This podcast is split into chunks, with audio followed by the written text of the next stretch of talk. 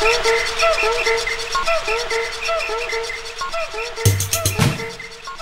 you.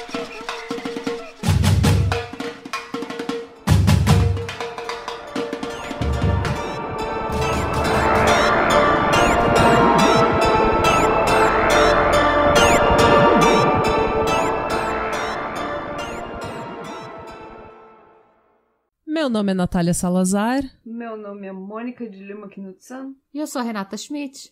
Nós somos o podcast Pátria Amada Criminal, sejam bem-vindos. E é isso aí.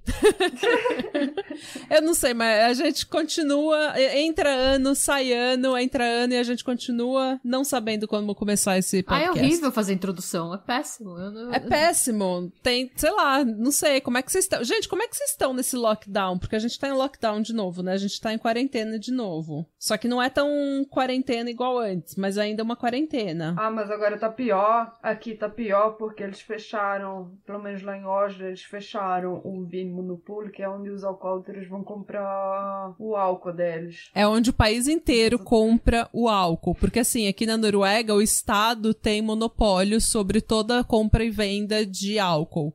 Então tem lojas do estado, né, controladas pelo estado, e você não pode comprar em qualquer lugar, assim, é, vodka, essas coisas mais fortes, você não pode comprar em qualquer lugar. Você tem que comprar ou num bar ou nessas lojas controladas pelo estado. E agora eles fecharam, porque toda vez que você fica bêbado, o que, que acontece? Você começa a ficar A imunidade cai, né? não, não só a imunidade cai, mas o que acontece? Você começa a abraçar todo mundo, você começa a ficar muito bem louco, você começa a ficar todo, entendeu? Tipo, eu quando. Nossa, Você toma todo, todo risco que você não deve tomar, você Exatamente. toma. Então todos os bares eles fecharam aqui, não pode mais vender álcool por causa disso. Porque mesmo que eles tomem todas as providências, meu, eu sou uma que quando eu começo a encher o cu de cachaça, eu quero abraçar todo mundo, eu quero sentar no colo de todo mundo, eu quero beijar todo mundo. Eu fico toda toda. Mas fecharam só os bares, é que aqui os pubs estão fechados desde o ano passado, mas os mercados e tal ainda vendem, porque se você quer ver o irlandês ir pra rua, você para de vender bebida. É, o povo tá puto aqui também, Não, o povo tá puto. É, não. Mas no mercado vocês podem comprar, se quiser. A galera que quiser pode comprar no mercado, com- só não no bar, você- é isso você ou não? Não, o Vinho Monopoly, que é a, a loja do estado que vende vinho e vodka, essas coisas mais fortes, fechou também em Oslo. Em outros lugares tá aberto, mas em Oslo, porque tá muito, tem muito caso lá, daí eles fecharam. Ah, então aí você não compra álcool em supermercado, é só em loja do estado que vende. É. Ah. No Você supermercado. só pode comprar cerveja. É, só cerveja. Tudo que for é, acima de 5% de álcool, você não pode comprar. Bom, na Rússia até 2017, se não me engano, ouvintes russos me, co- me corrijam se eu estiver errada, mas é, o álcool de cerveja e cidra entrava na legislação de refrigerante. Criança podia tomar. Meu Deus! Sim. Era, podia vender em escola, era refrigerante mesmo. Entrava como propaganda também, na mesma regulação de propaganda de Gente. criança. Faz pouquíssimo tempo que deixou de ser. Permitido. É. Aqui você não pode. é, aqui não existe comercial de cerveja, de álcool, nem de cigarro. É muito controlado aqui. É muito controlado, porque eles, eles entendem que isso é de, alguma, de uma certa forma imoral. Porque são coisas que viciam realmente, enfim, destroem a sua saúde. É. E como a saúde é pública, você não quer que as pessoas sejam doentes, né? Você quer que as pessoas sejam o mais saudável possível. É, aqui de cigarro eu acho que não tem, mas de cerveja e cidra tem. Loucamente, né? A terra da Guinness aqui, né? Não tem como. É. Ah, não tem como. Olá, popirotos! Eu sou a Mônica do Futuro, interrompendo o episódio para informar que o fechamento do Vinmonopolet, a loja de bebidas administrada pelo governo norueguês, foi apenas fechada pelo governo por 24 horas, depois de muita reclamação da população e enormes filas nas lojas que não foram obrigadas a fechar. Como lojas de outras cidades estavam sendo invadidas por moradores de Oslo desesperados pelo goró, o governo achou que era menos arriscado manter as lojas de Oslo abertas e assim evitar que as pessoas cruzem de uma cidade para outra, possivelmente transmitindo corona. E agora retornamos ao episódio. Bom, e, e- então, eu tô aqui agora no lockdown, não tô indo pro crossfit, apesar de estar aberto ainda. Tô treinando em casa, tô fazendo tudo em casa. Faz uma semana que eu não saio de casa pra nada, assim, nem pra ir no mercado. E eu posso falar com toda a autoridade que eu tô ficando louca. Não, é péssimo. Mas assim, eu saio para levar minha filha para a escola. Mas nem eu nem ela gosta desse caminho para a escola, viu? É, Adorei, uma estrela essa experiência. Não recomendo. De... Ai, sabe que toda vez que você sai, né, o telefone pergunta: É, eu vi que você teve tal, em tal e tal lugar. Você, você quer dar um, um, Como é que se chama? Um review? Um review desse lugar? Aí teve que eu fui lá na escola dela. Eu vi que você foi no Langes Transculha. Você quer dar um review? Uma estrela. Odiei a experiência. Mas a culpa não é da escola. É do trajeto. É, é da dinâmica. Nossa, eu tô, eu tô indo dormir seis da manhã e acordando a uma da tarde todo dia. Eu não consigo mais dormir. Ah, eu, tô... fiz isso. Eu fiquei três meses sem trabalhar, né? No começo, quando estourou a quarentena, eu fiquei de layoff. E os três meses eu troquei. Eu lia, tipo, eu pegava aqueles do Kindle Unlimited, sabe esses livros policial? Sei. Que você já sabe o final quando você pega. Uhum. Aí eu lia três, lia quatro, era, tava amanhecendo e tava eu lá, nossa. Hora de dormir. Não, é bizarro, que né? Que nem os meus pornô de dono de casa, os meus livros históricos de romances, que todo mundo sabe que, que chega na página 100, aí vai ter alguém, vai ter o sexo, alguma coisa, né? E depois aí, todo mundo sabe que vai, todo mundo vai ser feliz no final. Quer dizer que é, é ótimo. Mas né? o sexo tem que demorar, ela não pode sair dando pra ele nas primeiras Não, 20 não, páginas, não. tem que esperar, Não, porque ela é uma mulher de valor. É. É, e se você chegar na, na, página, na página 100 e o que só aconteceu foi só um pouco de beijinho, não vai ter sexo no livro todinho. Isso é, com certeza não vai ter nenhum sexo. Porra, Ai, como gente. assim você faz um romance que tem um maluco sem camisa, loiro, abraçando uma mina na capa e eles não vão transar nenhuma vez? Olha, não, mas é isso que eu tô dizendo. Eu tava, eu comecei porque eu, eu achei insuficiente, também não gosto de gastar 100 coroas num livro que eu, que eu já sei do, antes de começar o livro, já sei como é que vai ser a história, né? Aí eu ah, vou, vou tem esses livros na internet, né? Porque na internet tem tudo. E tem, tem um monte de site pra você ler esses livros. Aí tem um que eu gosto que eles dão, dão um review, eles falam o que, que eles acham dos livros. Eles são classificados, sabe? Uns que são eróticos, outros que são históricos, e tem uns que são tipo cristão, né? Que eles são, sabe, pru- sabe prudentes, que não, eles é, é- não é bem, bem casto essa história, sabe? É. Quer dizer que tem, tem, Tem- tem, história pra tudo. Tem pra quanto é todo gente. gosto. É, eu vejo Pornhub mesmo, né? Mas tudo bem. Eu também uso esse muito. Ah, cada um com, a sua, com as suas fontes, né? Tem o romance histórico cristão, tem o Pornhub. A gente aceita Então. todo mundo aqui, gente. Ah, a gente aceita todo No mundo. kink shaming. Tem, e esse podcast tem uma variação de kinks também, entendeu? Tem gente que acha que romances históricos são mais excitantes, tem gente que acha que puxar cabelo e bater é mais excitante. Tem gente que gosta de dois. pinha, Tem lembra, gente que gosta gente? de pinha, tem gente que Garrafa pet, de milho verde. É, beterraba, quem sabe, quem sabe. beterraba, batata. Gente, a gente precisa falar o quão aquele episódio rendeu. Aquele episódio rendeu tanto. Essa conversa do Dildo, da Pinha, rendeu tanto. Eu recebi várias mensagens, porque tem uma hora que eu falo assim: Nossa, agora eu quero colocar uma pinha no forno. e daí todo mundo achou que eu ia falar: Eu quero colocar uma pinha no cu.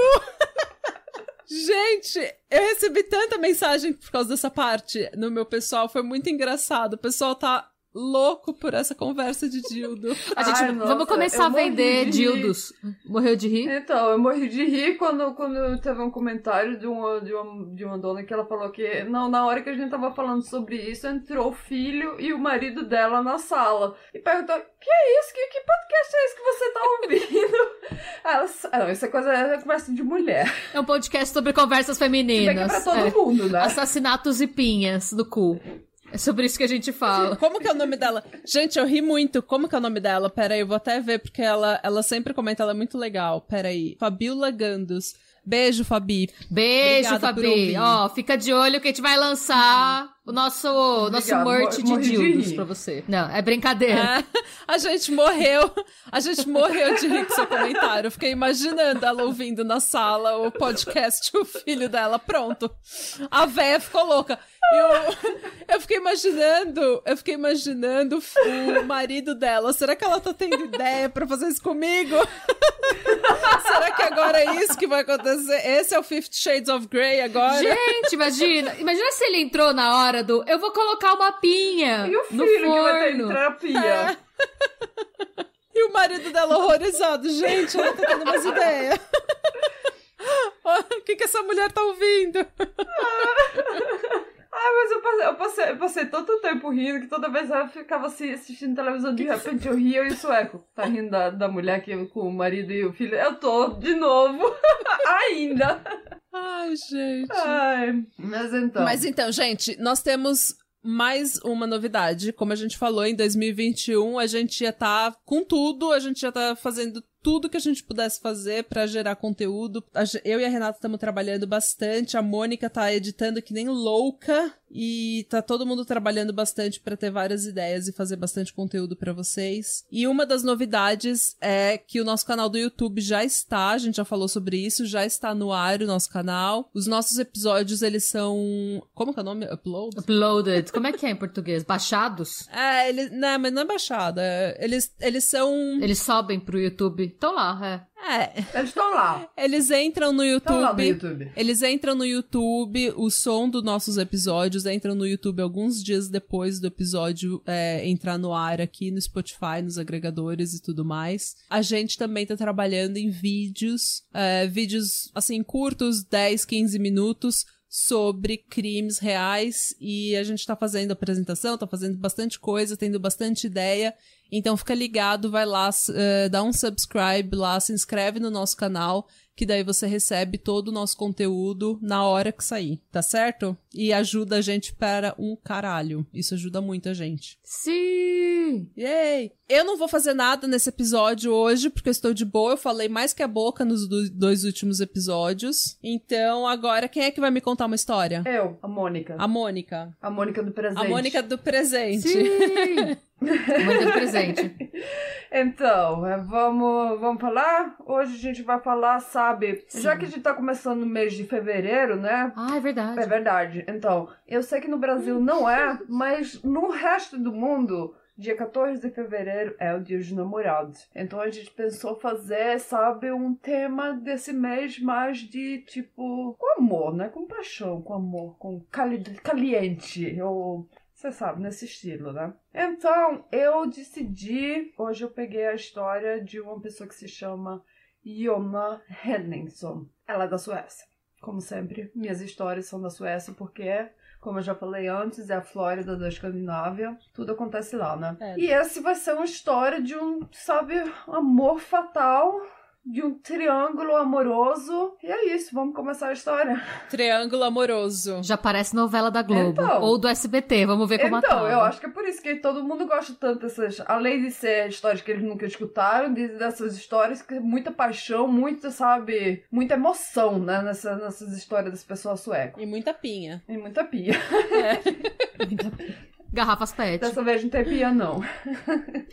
Mas tem um triângulo amoroso é o suficiente de paixão. Então, reconhecendo de minhas fontes, hoje vai um site no Facebook que se chama Brottsplatsverden, quer dizer, ah, lugar de crime mundo, assim a tradução mais ou menos. É, o, o veredito do, do julgamento do caso, né? Li tudinho, um monte de informação lá. Rättegångspodden, que é o podcast de, de sueco que eu sempre escuto, que eu adoro escutar, que eles falam de... Eles têm, assim, tipo, gravação do, dos julgamentos e, e mostram, assim, no site. Quer dizer que você... É muita informação nesse, nesse podcast. É, na cabeça de um assassino, que é uma série de televisão que é tipo estilo documentário, que eles fazem todo episódio tem um, um caso novo. Aftonbladet e o Expressen, que são dois jornais suecos.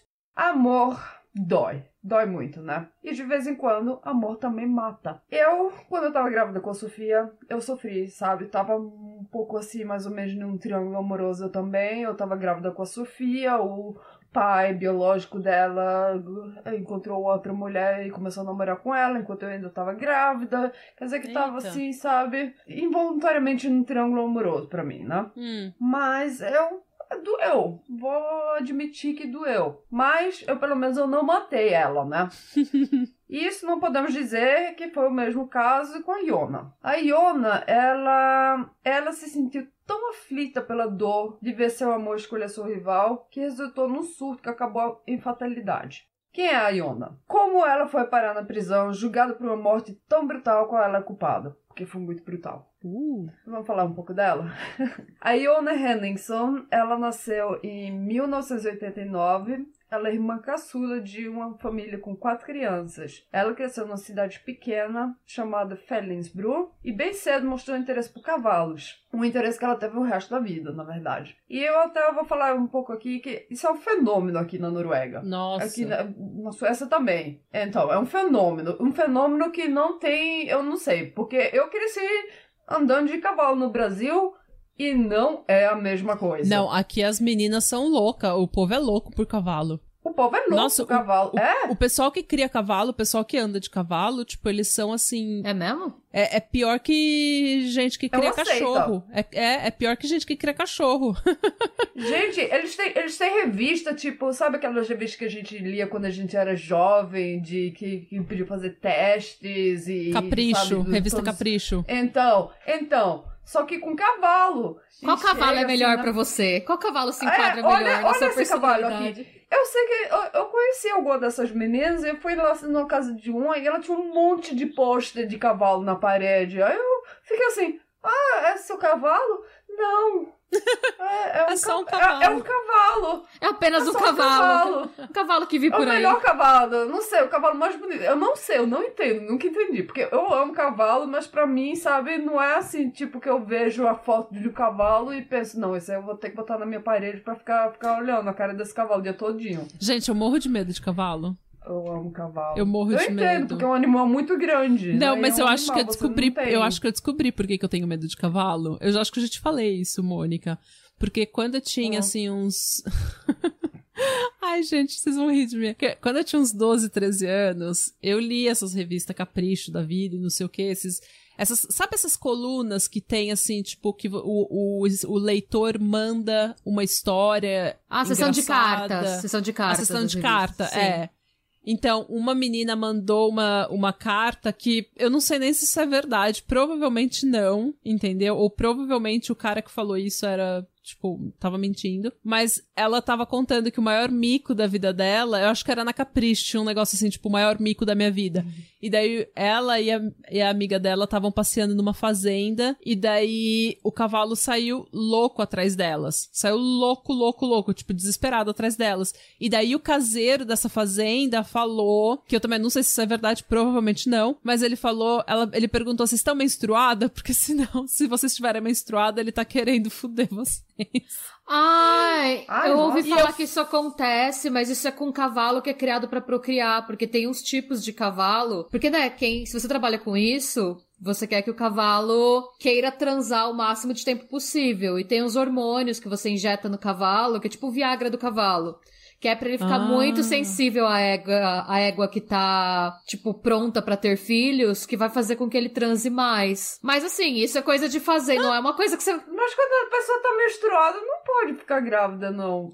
Assim, É cientificamente. que eu não sei Eu como é que é a reprodução é. das éguas. Eu não sei se. Eu não manjo muito disso, sim. É, obviamente, porque, né? Eu também não. Gente, mas esse é o menor dos problemas, você ficar grávida do cavalo. O problema é um pau de cavalo. Você não vai ficar grávida do cavalo. Ela só comentou, tipo, se a pessoa menstruada não engravida, então por que, que o cavalo vai querer ir atrás do sangue?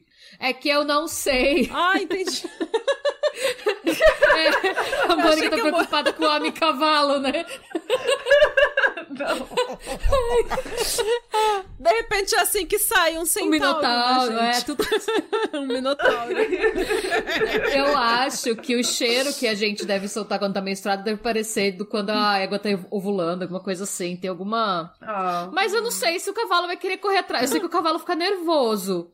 Eu não sei se ele vai Olha, correr atrás de você querendo te eu comer. sei- Não, mas isso. Eu sei que essa história me traumatizou. Eu nunca tive problema nenhum com cavalo. Eu nunca, nunca andei de cavalo, praticamente. Acho que eu andei quando eu era muito nova. Eu nunca tive nenhuma experiência ruim com cavalo. Nunca fiquei perto de cavalo, mas eu morro de medo. Morro de Mas medo. é que Eu acho assim, o cavalo que passa por esse tratamento, em teoria, ele não vai estar num lugar em que ele vai trombar uma, tipo, uma pessoa que não tem nada a ver com o rolê passando ali, né?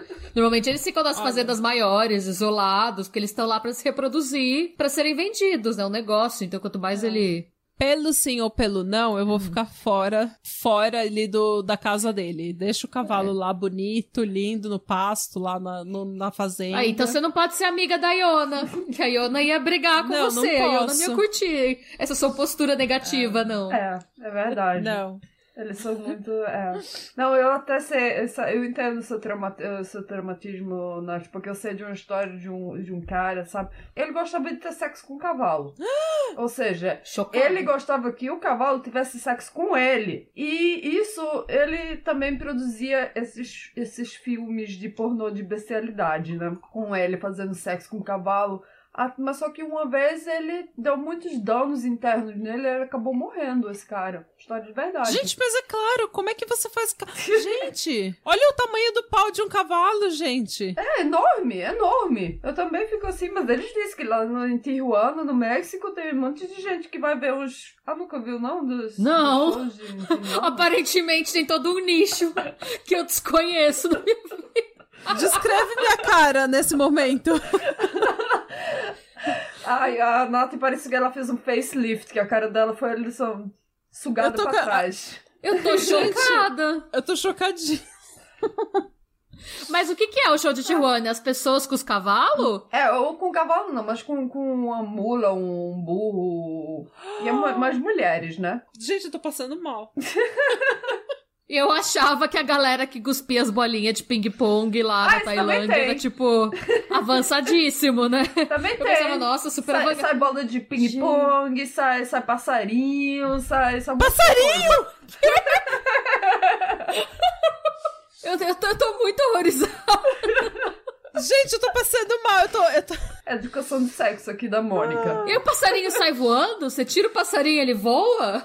Sabe faz, A pomba da paz, né? Tipo- Há muita coisa. Gente, vamos voltar pro, pro assassinato, porque essa é a conversa que tá chocando nossos ouvintes mais. Passarinho, Quando a, gente, gente. quando a gente começa a falar de sexo, aí é que a gente tá, sabe, engajando os nossos ouvintes, de verdade. Solta o curió da Pepeca. Boa, bebê, boa. Ai, eu não me conformo. Boa. Ah, nossa. Não, vamos voltar aqui pra Iona, então. Ai, meu Deus, eu tô passando mal. Então. Vo- Volta pra Meu Iona. Deus, como que a gente sempre acaba nessas Porque a conversas, gente é gente? parado. A gente são três É que taradas. tá evoluindo. podcast. Ao- No último episódio. Aquário... No último episódio da Mônica, eram ob- objetos inanimados. Agora já são coisas vivas. Começou com a pinha, agora é um pássaro. Quem sabe o que vai vir Ai, no gente, próximo? Mas vamos lá, vamos. Vamos lá, então. Volta, volta pra Iona, tá Então, bom. é, os amigos de infância da Iona, ela descreve ela como uma menina tímida, que não tomava muito espaço, sabe? Ela também é uma menina bem pequenininha, ela tem um- 1,60m. Hum, Quer dizer, aqui na Noruega, pelo menos um- 1,60m é baixinho, né? É. No Brasil é mais normal, mas aqui é muito baixinho. Ela era uma boa estudante na escola e ela sonhava de ser veterinária ou médica. E em 2010 ela começa a, namorar com um jovem e a, ta- e, a, e a relação muito turbulenta. Ele conta que tentou terminar o namoro com ela várias vezes, mas ela não aceitava a rejeição facilmente. Ela era muito ciumenta e dava um ataque de ciúme nela. Ela dava no grito e começava a chorar e, e ameaçava de jogar as roupas dele tudinho, sabe, do lado de fora de casa. E ele sempre não, não aguentava e, e voltava, né? Ele que conta isso, né? Você sabe se era tipo um ciúme injustificado, assim, ou se ele era um embuste mesmo? Olha, eu acho que com esse aqui, esse aqui é hoje namorado dela, é, é- é- eu acho que era mais ela, que era tipo controladora Tá. e mais injusta mesmo, né? Mas o, o, o, o cara desse triângulo amoroso que a gente vai falar com o tempo aqui no caso, ele, ele é um pouco filho da puta. Ele é muito filho da puta, pra falar a Tá. verdade. E em 2013 foi um ano que aconteceu muita coisa na vida da Iona. Em janeiro ela começou a trabalhar como assistente pessoal, que na verdade é tipo enfermeiro que você vai pra assim, sabe, pessoa que tem um, tem o quê? Que precisa de ajuda, sabe? Tipo, se, se, se você Uma debilidade. é, você precisa estar se, tá numa cadeira de rodas, você precisa de ajuda pra tomar banho, pra trocar de roupa, esse tipo de coisa, né? hum. Então ela começou num trabalho desse, né? Em uma cidade que se chama Kumla. Eu não sei, não, não sei. Perguntei pro sueco onde é que essas cidades são, ele também não sabia, quer dizer que eu não sei. Eu, a, gente, a gente tá achando que é um pouco lá pra perto de Estocolmo, mas não tem certeza, né? Hum. Ela também está estudando para realizar o sonho de ser veterinária ou médica, né? E além dos estudos, ela ela também comprou uma casa junto com, com o namorado, esse ex-namorado que eu falei de agora, que, que, que tinha uma relação muito turbulenta. Mas só que um pouco depois que eles compram a casa, ela termina o namoro. Dessa vez é ela que termina o namoro. Mas eles tinham comprado essa casa e eles, hum. eles têm uma amizade e uma relação boa como amigos.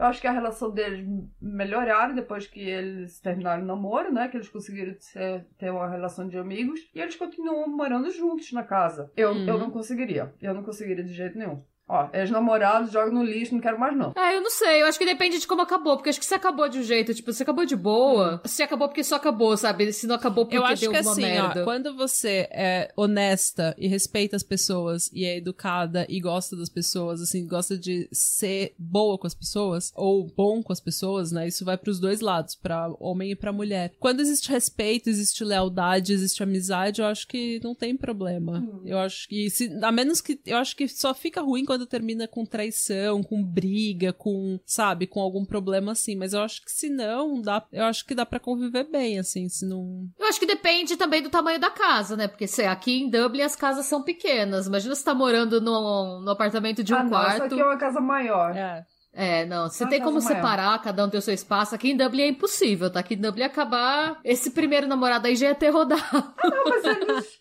Eles, eles co convivem super bem, sabe? Tipo, eles é, vão pro trabalho, chegam em casa, assistem televisão junto e ficam, sabe, no sofá juntos. Ele tem uma relação super boa. Quer dizer, tem alguém que consegue, eu acho que eu não ia conseguir, sabe? Porque eu sou uma pessoa muito especial. Quer dizer que esse não é o meu. Mas tudo bem. Eles têm uma relação boa. E no dia 29 de maio de 2013 é o dia que ela conhece a chegar o senhor que estava envolvido nesse triângulo amoroso, o que se chama Jonas Albin. Aí vai ficar um pouco complicado, porque hoje o namorado dela se chama Jonathan, ela se chama Yona, e esse novo namorado, o interesse amoroso dela se chama Jonas. Quer dizer que é. Deus é é.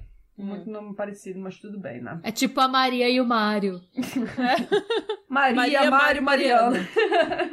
e ela conhece ele num bar e descreve ela descreve o encontro como amor à primeira vista, claro. E eles ficam amigos no Facebook e, e o Jonas começa a escrever para ela imediatamente, né? Dando atenção para ela e ela ficou mais e mais apaixonada por ele, né? Com certeza, que é o estilo dela. No começo ela visitava ele mais ou menos uma vez por semana, mas com o tempo ela ficou mais e mais apaixonada e contou pra polícia que ele virou, sabe, tipo uma droga para ela. É, ela ficou obcecada, sabe? Tudo se revolvia por ele, né? Meu Deus. Que ela queria ficar com ele, passar o tempo todinho com ele, sabe?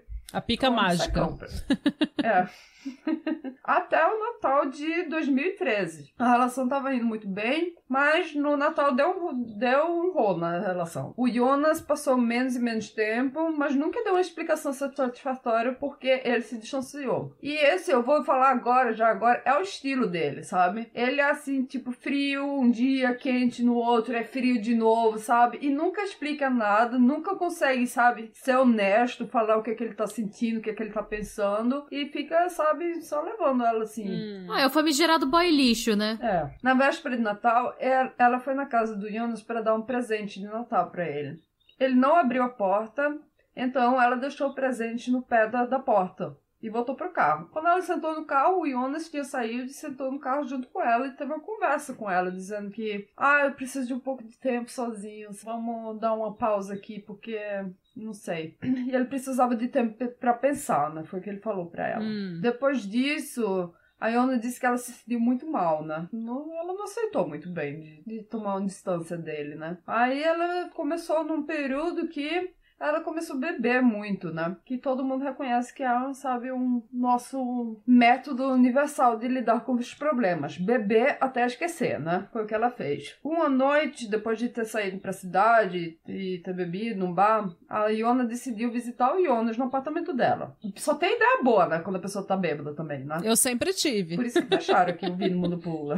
Todo mundo sabe, as melhores ideias é quando a pessoa tá bêbada, então. Então, ela tava bêbada, ela foi lá pro Jonas e ele ficou super surpreso, né? Que ela foi visitar. E aí que ela chegou lá na porta da casa dela no meio da noite pra ver ele, né? Trilouca. Então, ela, mas ele deixou ela entrar lá. Enquanto ele tava lá, uma, uma tal de uma Lovisa Lynn ligou pra ele. E ficou puta da vida que ele tinha um ex-namorado no apartamento dele. E foi aí que, tipo, a, a Iona entendeu que ele tinha uma relação com essa, com essa outra menina, com essa, com essa Lovissa, né? A Lovissa, ela, uma menina que é uma, uma amiga de infância do Jonas. E, e eles tinham, tinham um namoro em 2008, mas só que também era assim, sabe? Namoravam, aí terminavam o namoro, aí voltavam junto, e depois terminavam o namoro, aí, sabe, estavam também, mal quente e frio o tempo todo, né? Hum. Até que os pais da Lovissa, eles não sabiam se eles estavam namorando ou não no- nesse tempo. Mas a Lovissa, pelo menos, ela ficou puta da vida, né? Que, que escutou que, que tinha um ex, que o Jonas tem um ex-namorado lá na, na- no apartamento dele. Hum. Aí eu sei que o Jonas, ele tentou sair do apartamento, mas só que a Iona, a menininha pequena, de 1,60m, bloqueou a porta. E ele teve que pular pela janela pra sair. Eita. Então, e a Jonas correu atrás dele, né? Correu, ele se sentou, ele correu pro carro, ela correu, entrou dentro do carro, eles, eles é, conversando dentro do carro e a noviça chegou. Ela tinha dirigido de casa e foi para lá também, abriu a porta do carro, puta da vida, e começou a dar a xingar a Iona também, né? Deu maior briga, né? É, mas só que no final todo mundo se acalmou, a Lovissa foi para casa de novo e, e o Jonas levou, dirigiu a Iona para casa. E depois disso ele tomou distância dela. Hum. Ah, por que será, né? Só porque É. ela invadiu a casa dele, bloqueou a porta, correu atrás dele. Nada disso é um sinal de perigo. Ele achou melhor ficar de boas, assim, só por um tempinho. tipo Jodie, Jodie Arias. Jodie Arias. Ah, eu não sei o que que é. Mas é- ele é, sabe, tipo, um dia ele. Teve uma vez que ele ligou para as duas. Primeiro ligou para uma. Vem aqui pra casa. Não, não vou. Depois ligou pra outra. Depois, na mesma hora, sabe, desligou e ligou Ai, pra outra. gente. Vem aqui pra casa. Ok. o famoso contatinho.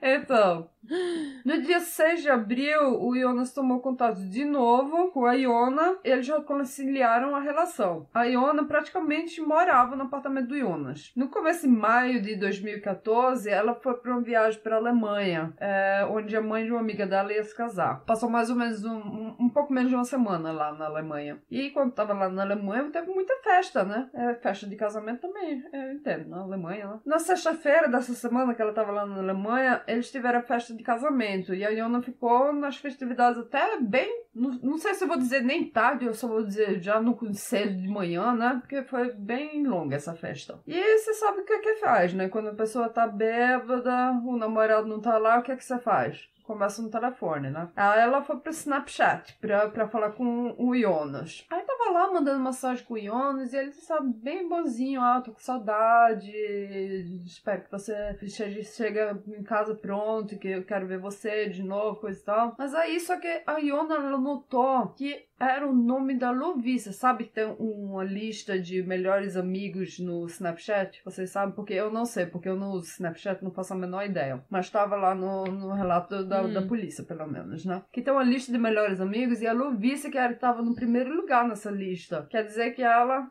sabe, botou 2 e 2, 4. Quer dizer que ele tá falando mais com a noviça do que ele tá falando comigo, né? Ela achou, ela achou um pouco chato isso, né? Com certeza. Hum. E quando ela tava na Alemanha, ela também tava se sentindo um pouco mal, sabe? Tava um pouco enjoado. Mas ela pensou que tô bebendo todo o tempo todo, deve ser por causa disso, né? Deve ser ressaca. É, Mas só que quando ela chegou, em, chegou de volta pra Suécia, ela ainda tava enjoada. Ih. Aí o que é que você faz? Você faz o testezinho onde você mija num palito, né? E vê se tá grávida. E ela tava grávida. O teste foi positivo. Oh, meu Deus. Quando a Iona contou as notícias pro Jonas, ele bem disse que queria que ela corresse pra clínica pra fazer o aborto. Uhum. Mas ela sentiu que ela precisava de um pouco mais tempo, sabe? De, de processar essas notícias, novidade, né? Você precisa. Gente, um aborto é uma decisão. Sério. É muito sério. É uma decisão muito séria, entendeu? Não tem assim, não é assim, ah, tipo, ah, beleza, eu vou fazer um aborto, igual o povo que é conservador acha que a gente vai fazer se for liberado, né? Tipo, ai, que bom, que belo dia para fazer um aborto. Acordei Não, Olha, mas- eu, com vontade de fazer um aborto. eu fiz um horário na, quando eu fiquei Ah, é? grávida, eu fiz um horário na, na clínica pra fazer um aborto e também passei quase uma hora no telefone pra desmarcar o horário, porque você faz, você faz essa consulta, mas você ainda tem muito tempo pra pensar se, se é a decisão certa, o que, que você tá fazendo, e eu mudei de ideia, eu não queria fazer o aborto. Hum. Na verdade, eu nunca queria fazer o aborto, mas eu disse que ia fazer o aborto, que nem o, o Jonas, o pai biológico da minha filha, pediu-me fazer o aborto, e eu, tá bom, vou fazer o aborto. Só que eu não consegui. Mas não quis. É. Ah. É, então é uma decisão muito difícil, não é assim? Ah, tipo, ah, faz um aborto aí. Faz um aí. Ah, é. tipo, gente, é, você precisa de pelo menos umas duas semanas pra você pensar no que, que sua vida pode ser. Você não quer. Até porque isso é potencialmente vai virar um seu filho. Exatamente. Aí, por causa disso, que ela precisava de um pouco de tempo, ela se decidiu de mentir pra ele que ela tinha marcado o horário e tinha feito o aborto, né?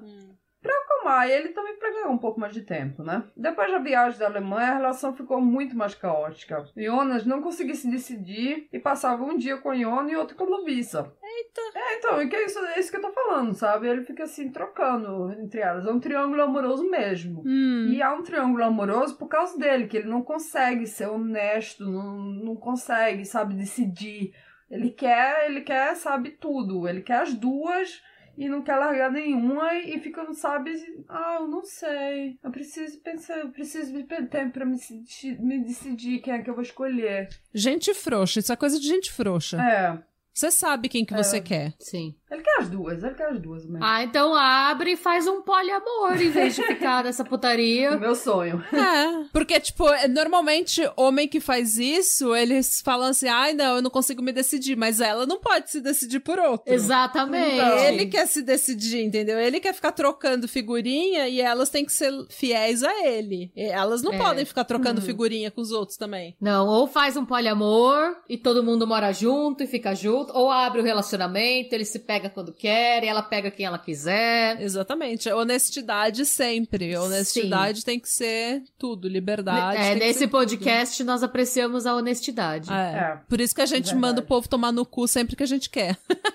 Sim, quer fazer um poliamor, faz, Faz. Contanto que todo mundo esteja sabendo e todo mundo concorde. É. Todo mundo seja confortável na situação. É, não pode machucar os outros. É por né? isso que eu sou satanista, porque lá na, na, na, na Bíblia Satânica eles falam muito disso, que, sabe, de amor e sexo tudo pode, mas tem que ser, sabe, Sim. tem que ser honesto e você tem que dar a sua permissão. Você pode. Sim, e consensual. É. E- então, e crianças e animais não podem porque eles não podem dar, dar permissão, né? Não, Então, e eu isso eu concordo muito. Eu concordo totalmente também. Então. totalmente. Lavei e mora no nosso coração. É, É isso. É, amo ele. Mas a Iona disse que, que a relação estava terrível, mas ele, o Jonas nunca terminou, terminou o namoro. Uma noite, quando o Jonas estava num bar, numa festa de trabalho, a Iona foi lá para encontrar com ele. Com o tempo, o vice também chegou lá. Ele, o Jonas, estava super bêbado. E as três tentaram conversar, né? Só que ele, super bêbado, também, sabe, o filho da puta que não, não consegue dizer, ser honesto com nenhuma das duas, né? Confrontado com as duas. Ele ficou lá. "Ah". E elas, eles confrontaram. Ele per- perguntou se, se ele, que era pra ele escolher, né? En- Entre elas. Mas ele não conseguiu. Aí eu sei que a festa se mudou de lugar e eles foram pra outro lugar, pra outro bar. E no caminho a Iona vomitou. Hum. Aí foi uma das, das, das participantes dessa festa, perguntou pra ela se ela tava grávida. E ela falou sim. Aí eu sei que essa menina que perguntou pra ela se ela tava grávida falou na mesma hora pro, pro Jonas que ficou com raiva da. da ficou, sabe, puta vida com, com a Iona que tinha mentido pra ele, que tinha feito o aborto. Eu já acho que ele não tinha que estar no direito de ficar puto com nada. Eu também acho. Ele é um filho da puta, sabe? Eu sei que todo mundo, ah, coitado dele, a ex-namorada matou, matou, coisa e tal, e sabe? Eu acho assim, não, ele não é coitado, não. Ele, ele, isso é a conclusão de quando a pessoa é filho da puta, que não tem honesti- um pingo de honestidade no corpo. Aí acaba nisso, acaba em tragédia. E ele tem muita culpa também nessa história, ele também, na minha opinião. Claro. Claro. Ai, bem, assim, eu acho que a primeira vez que deu ruim, ele perce... Eu entendo, claro, eu não quero fazer um victim blaming também, porque eu não sei como vai acabar a história, não sei se é ele que vai morrer, se não é, mas assim, eu sei que demora até sete vezes pra você sair de uma relação abusiva, né? Falam que a média é sete É vezes. verdade. Hum. Mas deu pra ele perceber que ela era uma pessoa que ela tinha, tipo, algum desequilíbrio pela postura dela de tentar segurar ele dentro da casa, de correr atrás atrás dele. Então, assim, talvez ele devesse ter tomado. É ele que chama ela de Exato, volta então. pra relação. E ele quis voltar, mas Então. assim, eu acho que ele deveria ter tomado, ter sido um pouco mais responsável com o estado mental dela, sabe? Você quer voltar? Beleza, difícil é, mas assim, você tá com uma pessoa que não tá. Alguma coisa de errada ali tem, que não foi trabalhada ainda, É né? verdade. É. E que a dinâmica dele não tá ajudando também. Tá ele com ela, grávida, com os hormônios tudo. Tudo louco, fervendo no É. Ela, ela já é desequilibrada. No estado normal, ela já não é certa da cabeça. Daí ele vai. É. E isso aconteceu também no caso da Jodie Arias, que isso, isso, é, um- isso é uma coisa que eu, eu acho que é importante falar. Isso aconteceu porque no caso da Jodie Arias, ela matou o cara, só que esse cara que ela matou, ele tava assim manipulando ela demais, demais, demais, já fazia tempo. Há tipo, anos, né? Tipo, ele queria fuder ela, daí ele falava que ele amava ela, só que depois ele ficava, tipo, um mês sem falar com ela, entendeu?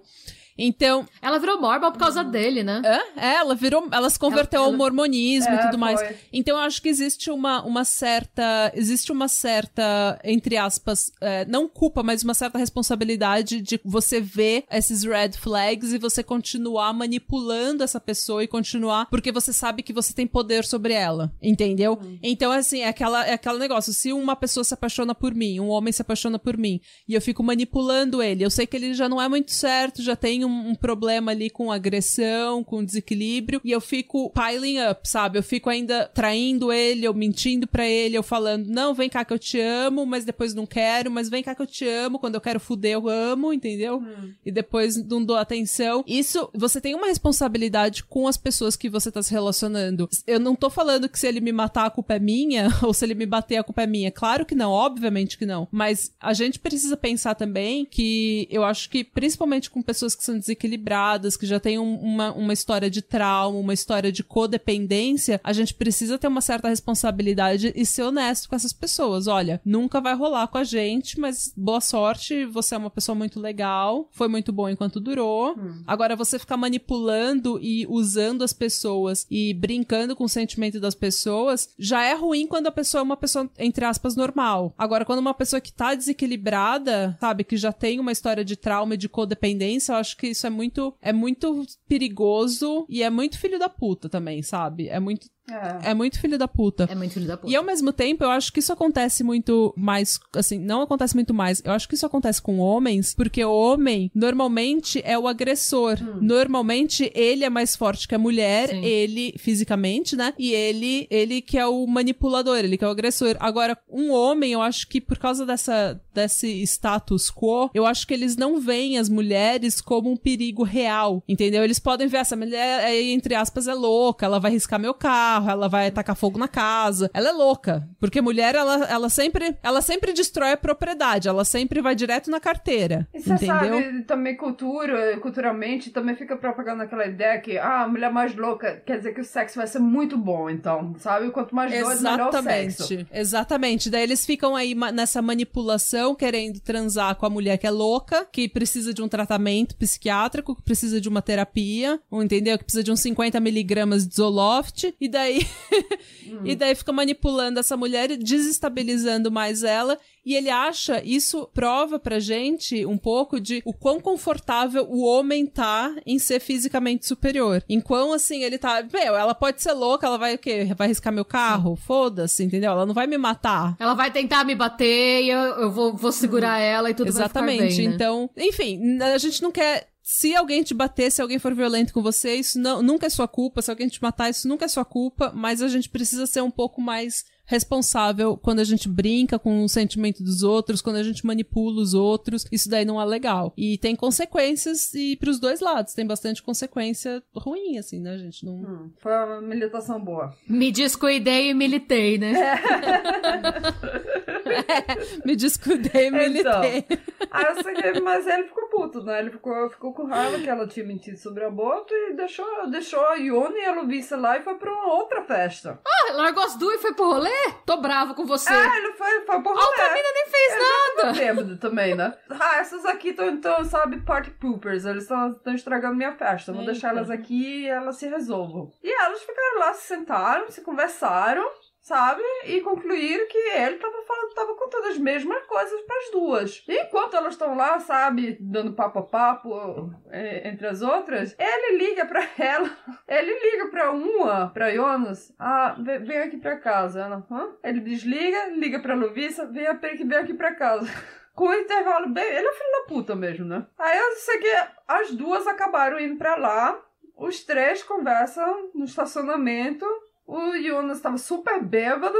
Quer dizer que a conversa não deu em nada. No final, a Lubissa foi para casa. A Iona dormiu na casa do Jonas. Eu imagino que ela deve ter enchido o saco pra, pra dormir lá. E foi, deu nisso, né? Depois disso, Jonas disse que ele tinha falado. Ele, contou pra, pra Iona que ele tinha falado com a Luvissa, que ele tinha escolhido a Iona. E ela falou que ela se sentiu aliviada e que a relação melhorou. Nessa semana, quando enquanto tudo, tudo tava bom, ela começou a sangrar. Ela fez outro teste e esse teste mostrou negativo. Eita. Quer dizer que ela realizou que ela teve um, um aborto espontâneo. No sexta-feira, dia 13 de junho, a Iona mentiu para o Jonas dizendo que precisava ir para emergência por causa de uma complicação com, com os ovários. De alguma coisa do útero. No mesmo dia, enquanto o Jonas estava no trabalho, a Jonas pegou uma faca e fez uma incisão nela mesma, na barriga. E quando ela tava com toda essa parte no julgamento, teve uma pessoa que desmaiou. Você escuta ela falando, sabe? Ela fazendo a incisão e daqui a pouco escuta bonk. E depois o pessoal tudinho. Ai, tem algum médico, tem algum médico, vai pegar a ambulância. Aí eu pensei, porra, ela só tá contando que ela fez a incisão nela mesma, né? Tomara que ninguém vai desmaiar agora do nosso ouvinte por causa disso, né? Gente, mas eu tava quase desmaiando com as histórias dos cavalos aqui. E eu não vi nada, só tava, você só tava Mas será que ela contando. não mostrou pro júri, que ela não levantou e mostrou o corte, e aí a galera ficou, ou não? Ah, mas não tá. A cicatriz. O que? Mostrar a cicatriz É. só. Porque ela fez incisão e ela costurou ela mesma, sabe? Ela fez os pontos ela mesma.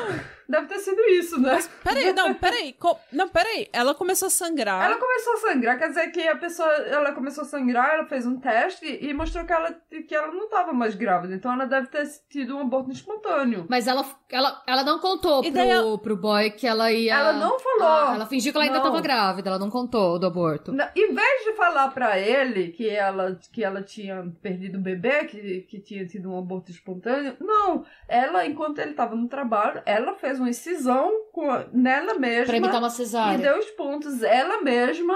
E mais tarde, quando ele chegou em casa, ela. Ah, eu tive no hospital hoje. Eu fui lá na emergência porque eu tive alguns problemas. E, e mostrou, sabe? Tipo, a compressão, que ela tinha botado compressão e tudo. Mostrou onde, sabe? Tinha feito a incisão ela mesma pra ele. E isso ela falou pra ele ficar com pena dela. Por que, que ela não só falou que ela, que ela tinha sangrado e que não tava mais grávida? Isso não Gente, você entendo. pode simplesmente. Se você quiser que alguém tenha pena de você, você não precisa se cortar, só falar, ai, tô com caganeira. tipo, não precisa. Gente, tô com hemorroida, não precisa você falar, você fazer uma incisão em você mesma. E você costurar, né? Imagina você costurar a sua própria barriga, deve ficar uns pontos muito feios. Deve ficar na cara que não foi o médico que fez aquilo em você. Gente, mas Se bem que hoje, eu não sei, né? Mas é, hoje você pode usar tipo cola, só fazer emendar com cola, né? um grampeador. A minha filha colou. grampeador. Mas eu, eu fiquei assim, ai, eu, eu achei isso aí muito complicado, muito desnecessário, sabe? Hum, Não sei. Não- também não entendi muita lógica Isso já dela, mostra o estado mental que ela tá, né? É, exatamente. Loucaça, self-harm, já tá se machucando, já tá num estado extremamente frágil. É, e o, pelo, pelo simples objetivo de, tipo, ele ficar com pena dela. É. Pô, Gente, Então. Hum. Aí eu sei que. Mas aí, finalmente, ela cortou, contou né, que não estava mais grávida, né?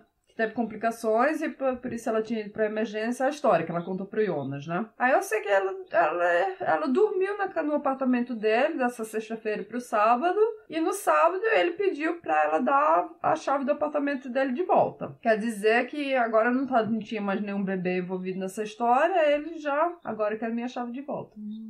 Ele não acabou o namoro, de acordo com a Iona. Isso, é- isso é bem importante lembrar que isso, essa, essa explicação todinha dessa história é, é a Iona contando a, o lado dela da história. Ele não acordou com o namoro, Hum. mas disse que precisava de espaço, precisava de um tempo, de um tempo sozinho. Depois de ter deixado o apartamento, ela procurou informação sobre a Lovisa na internet, explicando que fez isso porque ela queria saber se o Jonas iria ficar sozinho mesmo ou se ele ia tomar contato com a Lovisa.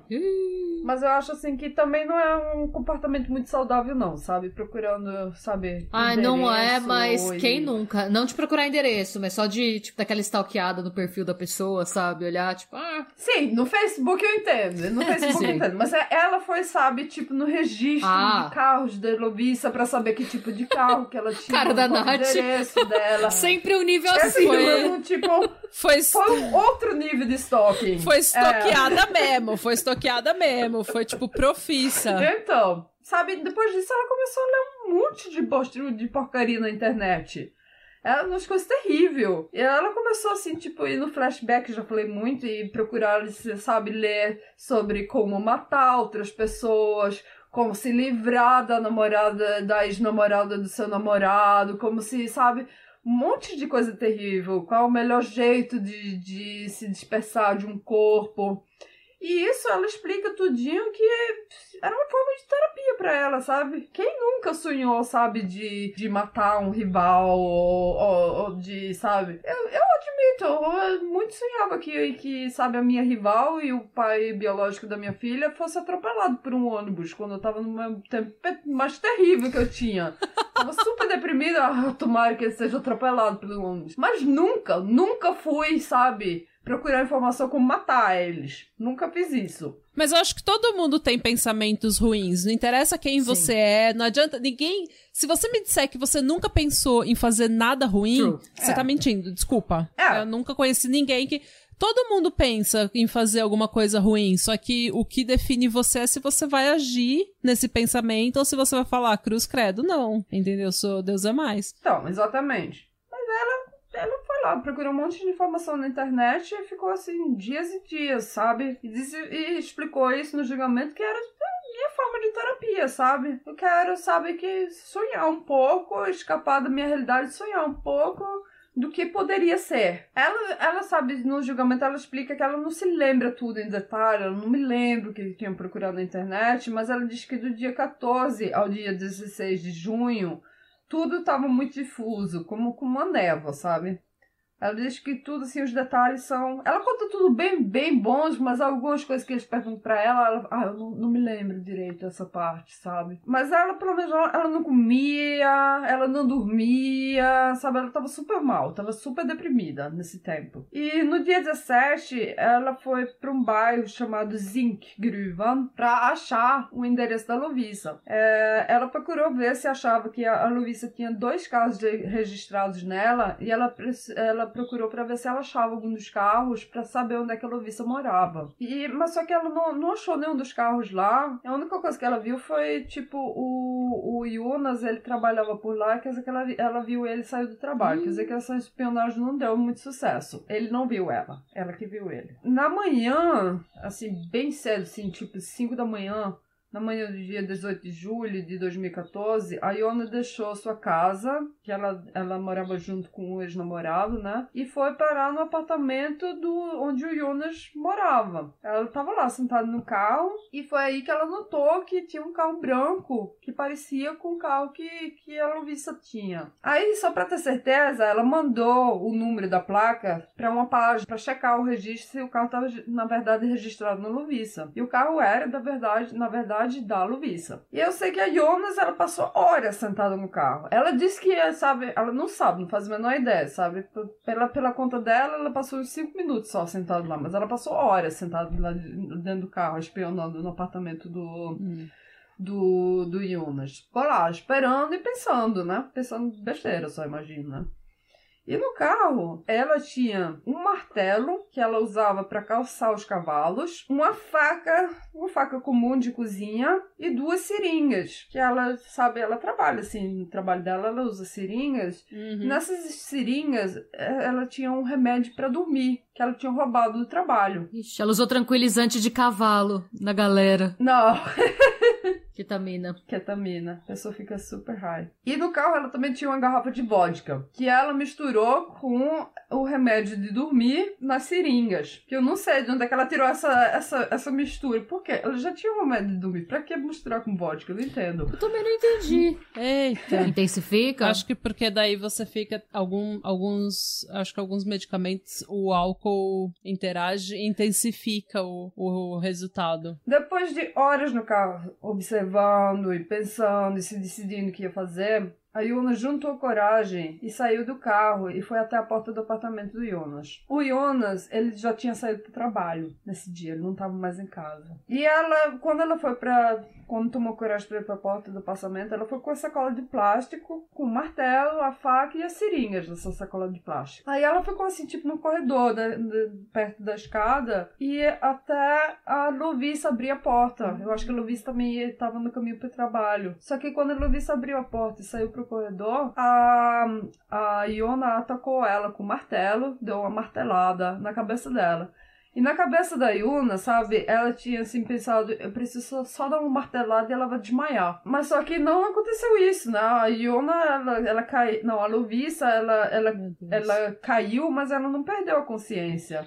E ela começou, tipo, a gritar, né? Aí eu sei que a, de um jeito ou de outro, a Iona conseguiu puxar a Lovissa pra dentro do apartamento de novo. E primeiro, sabe, pro, pra, pra entrada e depois pra dentro do banheiro. E enquanto ela fez isso, começou a ligar, sabe, a porta. O. Como é que se chama? O sino da porta? Campainha. A A, campainha. campainha. Eu sabia que o Google tra- Tradutor não tá me dizendo a palavra errada. Então, a campainha tava ligando, ligando o tempo todo, né? Porque a Lovissa, ela não tava quieta. Ela tava, tava gritando e tava, tava, tava tentando se defender, tava de qualquer forma, né? Aí eu sei que a... Primeiro, a, a Iona, ela tentou...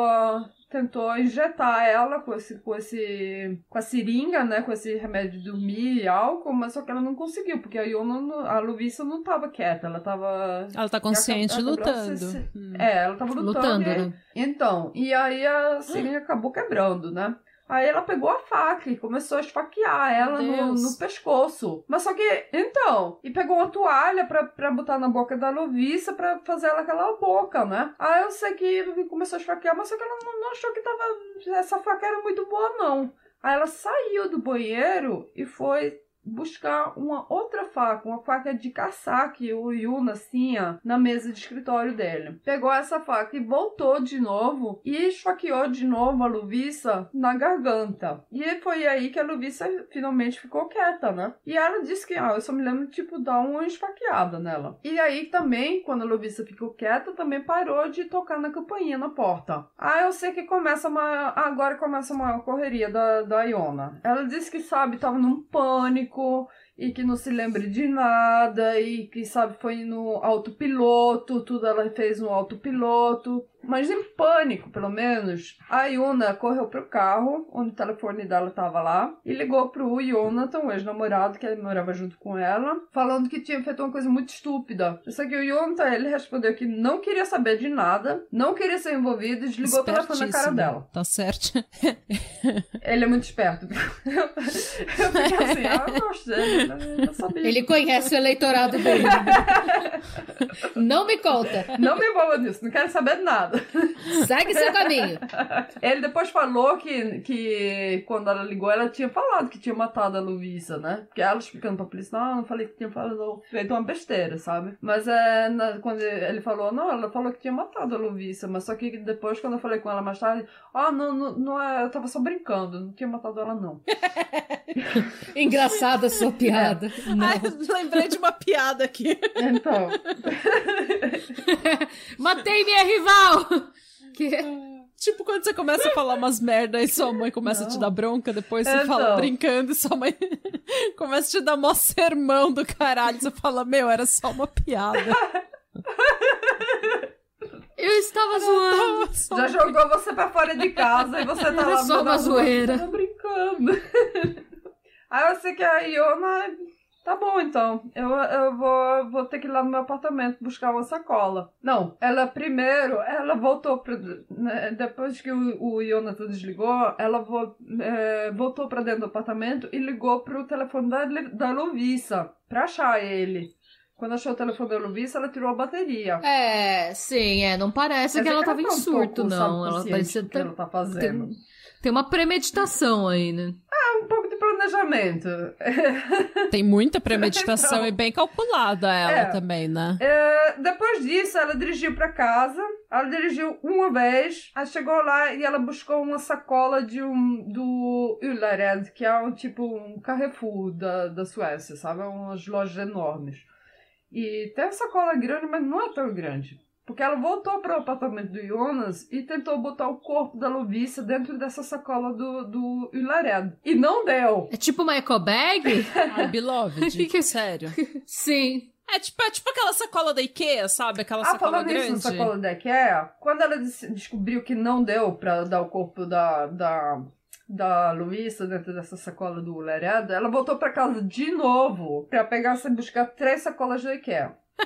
Aqui o E- pessoal usa sacola da Ikea pra tudo. Pra tudo.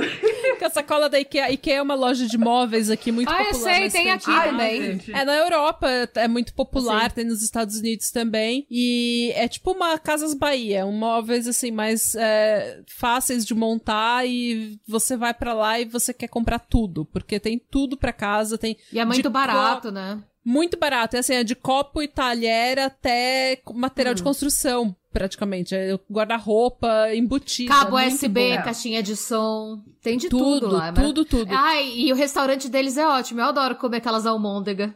É, então Ah, eles vendem almôndega sueca O- com é. molho com molho madeira. De tomate. Tem É. molho de tomate também. Tem aqui. molho de É, tomate? maravilhoso. Eu nunca comi na IKEA. Não, molho de creme. Aqui tem com molho de tomate, você pode escolher. Ah, tá bom. Então, e daí, eu sei que daí essa Ah, essa Não, não é- não é o estilo.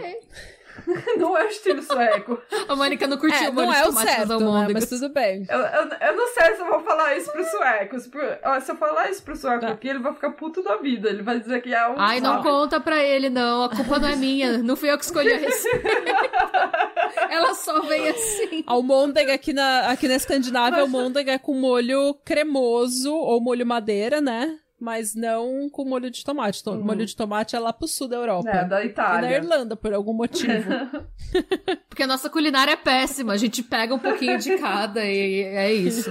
Ah, Mas eu sei que nessa IKEA, gente, quando você vai lá, você não consegue comprar, tipo, uma, uma coisinha. Você vai lá, é, um, é o passeio do dia, entendeu? É. Você vai lá pra comprar, mobiliar sua casa inteira. Eles vendem as coisas numa sacola gigante, assim, tem umas sacolas gigantes que cabe, assim... Cabe um cachorro lá dentro da sacola. Mas não cabe um cadáver, não, na sacola da IKEA. Cabe um cachorro. Eu acho Não. que você conseguiria colocar o George numa sacola da IKEA. Sim, Talvez. sim. ah, você pode dar um Mas ser humano humano, não. vai ficar tipo a perna e a cabeça do lado de fora. Eu vou colocar o George, eu vou colocar o George numa sacola da IKEA e vou tirar foto Ah, pra vocês, pra colocar no, muito Insta. Muito boa, bem. Então. então, ela foi pra casa, pegou Isso. três sacolas da IKEA e além disso, ela pegou uma serra. E no caminho de Essa foi na missão. Agora eu tô achando que ela tá um pouco desorganizada, sabe? Porque ela já foi uma vez, pegou a sacola errada, voltou de novo, agora vai, vai pegar a sacola da IKEA e vai pegar uma serra, vamos ver, né? Agora vai, vai dar bagunça, né? E no caminho de volta, além disso, ela parou numa loja pra comprar um. um... um tipo um, um carpete de banheiro, sabe? Porque Um tapetinho? um tapete, de Tapete. banheiro.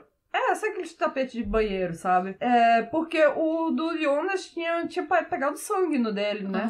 Ah. Aí ela tinha, tinha parado, sabe? Algum, algum- em algum lugar ela teve tempo de olhar na internet pra achar um tapete de banheiro que se parecia com o que o, o Jonas tinha no banheiro dele, pra ela comprar e trocar, né? Mas ela disse que tava em surto, né? É. É, ela disse que tava Tá em bom. surto. É o bom. surto, é o surto mais sabe- organizado da face da Terra, né? Que ela consegue pensar claramente nas situações. Queria eu entrar em surto Ah. assim e comprar um tapete. Ah, é. Isso aí é, sabe, é um caos cruel. É, mas aí ela volta, né? E então, com esses no- novos produtos, as três sacolas da IKEA, a serra e o, o tapete novo do banheiro, ela voltou pro apartamento do Jonas. E o que é que ela fez lá? Ela, ela começou a serrar a, a, a Lovisa. E serrou em, tipo... Eu nem sei, eu não entendi. Eu sei que eu- o que eu entendi quando eu tava lendo, assim, sabe, sobre o, o- a adopção, como ela serrou ela, foi que ela tirou, tirou a as pernas, assim, na junta do quadril. Eita. E, e também fez um corte na. Eu não sei se foi aqui debaixo do peito ou se foi, eu não sei, mas ela ela cortou, ela sabe, partiu em três pedaços, né? Para as três sacolas da IKEA. Meu Deus do céu. E botou lá os pedaços da Luviça nessa, nas sacolas da IKEA e levou pro bagageiro do carro dela. E depois ela voltou pro apartamento pra Pra lavar o banheiro, pra trocar o tapete de banheiro, é, lavar a faca do Jonas e botar de volta no lugar. E até parou, sabe, no caminho de fora, parou e ligou na porta, na campainha da, da porta da vizinha do Jonas, que foi a vizinha que tinha ligado quando, quando ela tava matando a Lovisa. E, sabe, tipo, só explicando. Ah, não, é... o Jonas estava super bêbado ontem, ele levou uma mulher pra casa, sabe? E ela acordou hoje, ela deu um maior surto nela, ela começou a gritar, mas ele não tem nada a ver com isso, ele tava no trabalho, não fez nada, né? Quer dizer que não se preocupa, não tem nada, não tem nada a ver aí. e a vizinha Tá bom, então. Um pouco esquisito, mas tá bom, né? Depois disso, ela pegou, pegou o, o carro dela com o corpo da Lovisa e foi estacionar no, no supermercado, no estacionamento do supermercado, perto da casa do Jonas. E voltou e pegou o carro da Lovisa e foi pro trabalho. Ela chegou na IKEA, olha, eu comprei essa mulher aqui, eu não tô conseguindo colocar ela. não tô conseguindo parafusar Meu. ela direito. Quero devolver. Ela tá quebrada. Ela não me. Eu não sei, ela não tá me parece uma parte, pessoa muito engenhosa, assim. ela é bem burra. E ela foi pro trabalho, né? Com o carro da Lovisa. Ela ainda foi pro trabalho? Foi, e com o carro da Lovisa. E antes de deixar o apartamento do Jonas, ela escreveu uma nota pra ele, dizendo: Ah, passei aqui. Falando, se eu passei aqui, eu busquei minhas coisas. Ela também levou as coisas dela Jesus que estavam lá no apartamento do Jonas com ela, né? Ah, deixei aqui e coisa tal. Tá bom, tchau. Eu que de quatro horas o Jonas ligou pra, pra Iona perguntando pela nota que ela tinha deixado para ele e perguntando se ela sabia. Você sabe onde está a Lovícia? Porque eu tô tentando ligar para ela, não, não tô conseguindo. Não, sei não.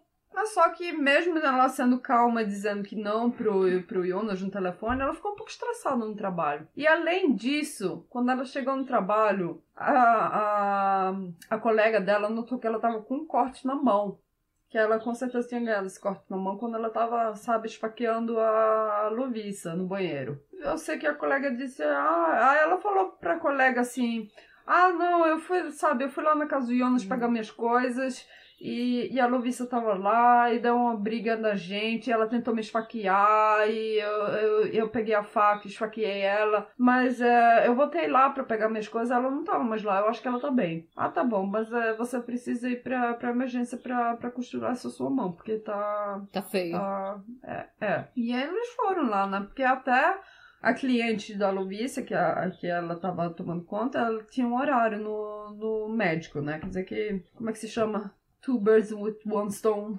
Duas. É... Dois pássaros com uma pedra. Isso. Então, foi lá com, com, a, com a cliente e também foi arrumar a sua mão, né? Mas só que ela ficou um pouco estressada ainda e disse que de, ela ia trabalhar das, das duas até as oito, mas só que de cinco e meia ela ligou para outra colega e perguntou se ela não podia vir trabalhar para ela, né? Aí eu sei que ela acabou saindo de trabalho de cinco e meia. Quando ela deixou o, o trabalho, foi com o carro da Lovisa pra Halsbach, onde ela, que eu não Nossa, sei onde ela é que pirou é. no carro dessa mina, então, porque ela tá usando esse carro para todo lugar, né? Ela tá usando esse carro, não sei. Ela foi pro trabalho com o carro e coisa e tal, mas agora foi pra um outro, uma outra cidade que se chama Halsbach, que eu não sei onde é que é, mas eu por fora disso aqui tudo. E estacionou o carro lá na, na estação de ônibus e pegou um ônibus de volta para Askesun, onde o Jonas morava, para buscar o seu próprio carro. O carro que estava com o corpo da Lovissa, né? E no ônibus ela começou a pesquisar de novo na internet. Ela pesquisa muito na internet. E ela começa a pesquisar para saber horários de trem e sabe e pensando em botar o corpo da Lovissa em um, uma linha de trem. Mais tarde no julgamento ela disse que que ela que na verdade o que ela estava pensando era se jogar na frente do trem ela mesma. E eu acho que para mim para mim isso é mais certo, sabe? Que ela estava pesquisando se jogar ela mesma porque deu muito trabalho nessa dessa morte dessa Lovissa, viu? Muito muita viagem para frente e para trás e teve que fazer compras e teve que serrar corpo e ah, eu já tava de saco cheio. Eu acho que também, olha, eu não aguento mais. Eu acho que vamos jogar na frente de um trem, porque eu não aguento mais. Eu não sei mais o que eu vou fazer. Ela não podia fugir da cidade apenas? Entrar no trem e não, não olhar para trás? Não sei. Talvez. Ah, eu não pensei nisso. Ninguém discutiu isso no julgamento. Quando ela chegou em Astrisund, ela pegou seu carro e dirigiu primeiro para casa, onde ela buscou uma pá, antes de continuar para uma floresta. Porque ela não comprou tudo de uma vez, Na né? floresta. Ai, menina. É. É, é, é muita gasolina. Essa mulher gastou muita gasolina para poder fazer essa, esse. Coitada da Lovisa. É. cansa- Gente, eu tô, eu tô cansada só de ouvir. Então, ela foi pra casa, pegou uma, uma pá e foi pra floresta. Na floresta, ela foi, sabe, mais pro meio da floresta e num lugar um pouco isolado e começou a escavar, né? Mas aí ficou cansada e desistiu. E eu fico pensando, depois desse trabalho todinho, quando você tá fazendo a cova, aí é que você para. Não, agora eu tô cansado, não aguento mais. Pelo amor de Deus, Ju. Eu acho que eu não daria pra ser amiga dela, não. Ela não tem cara daquela pessoa que vai pra balada com você e fala, ai, queria pegar aquele menino. E ela tenta pegar, Gente, se ela é uma monta, se prepara quando chega. Aí eu falei primeiro, mas ela não É, tinha não, falado eu achei que nada. falar, ah, não, desisti, da... não, eu tentei. Mas você já fez todo o trabalho, você veio aqui, você chegou ali. Ah, ai, menina, muito trabalho. Ah, não.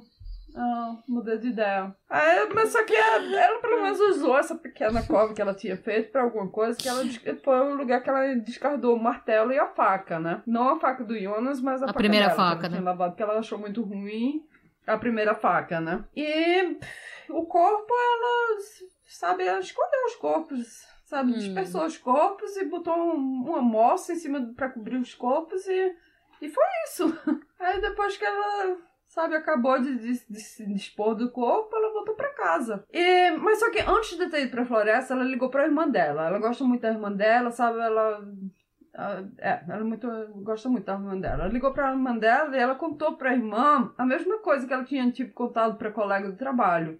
Que ela tinha ido buscar as coisas dela no, no apartamento do, do Jonas, mas só que a Lovisa tava lá e eles começaram a brigar e a Lovisa tentou esfaquear ela, pegou a faca e esfaqueou a Lovisa, mas só que tinha voltado mais tarde, a Lovisa não tava lá, quer dizer que acho que tava tudo bem com a Lovisa. Aí a irmã dela fala, ah, mas beleza, então se, se ela não tava lá, deve estar bem. Quer dizer, liga pra polícia e fala pra isso e explica tudinho pra... que aí não tem problema, você... você Pra não dar merda pra você, né? É, exatamente. Aí depois da floresta, ela foi pra casa de uma amiga, onde contou essa mesma história. Quantas horas tem o dia dessa mina, né?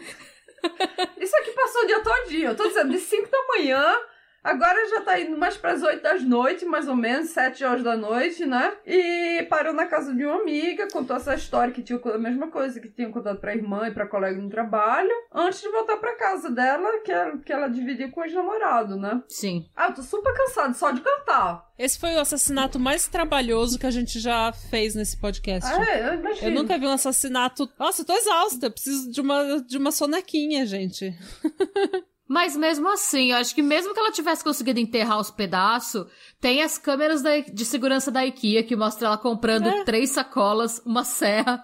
tipo, Ah, mas todo mundo tem um monte de sacola. Eu tenho três sacolas de Kevin. Ah, eu tenho então. umas 10. Não, então, mas tem ela pegando as três sacolas e uma serra. Normalmente, você pega as sacolas. Só que ela, ela, ela pegou as sacolas em casa, não no Ikea. Ah. Tudo em casa. Ela só foi em casa pra buscar as coisas. É, então ela foi bem. Além do noob. martelo. É, o martelo, a faca e a seringa ela tinha levado com ela, né? Quando ela foi de manhã pra casa do Jonas. Aí ela voltou pra casa, né? Aí o, lá, lá na casa dela, o Jonathan tava jogando videogame.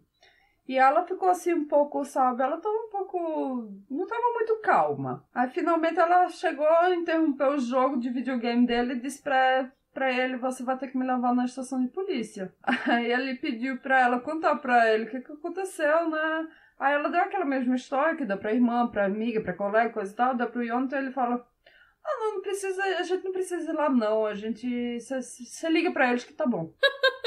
Essas pessoas não são muito normais, né? Aí eu fico pensando, ai, é- aí eu fico pensando, ai, esse cara tava assim jogando videogame dele, vem essa mulher encher o saco de novo dele, ele já tá de saco cheio, aí, porra, não, não vou, não vou ligar, não vou, tô, tô aqui no meio do jogo, não vou, não vou parar o jogo pra levar você pra estação, liga pra eles, eles vêm aqui. Aí eu sei que ela ligou pra polícia, até escutei ela ligando pra polícia, ah, sabe a vozinha, a vozinha dela, sabe, ai, oi, tudo bem?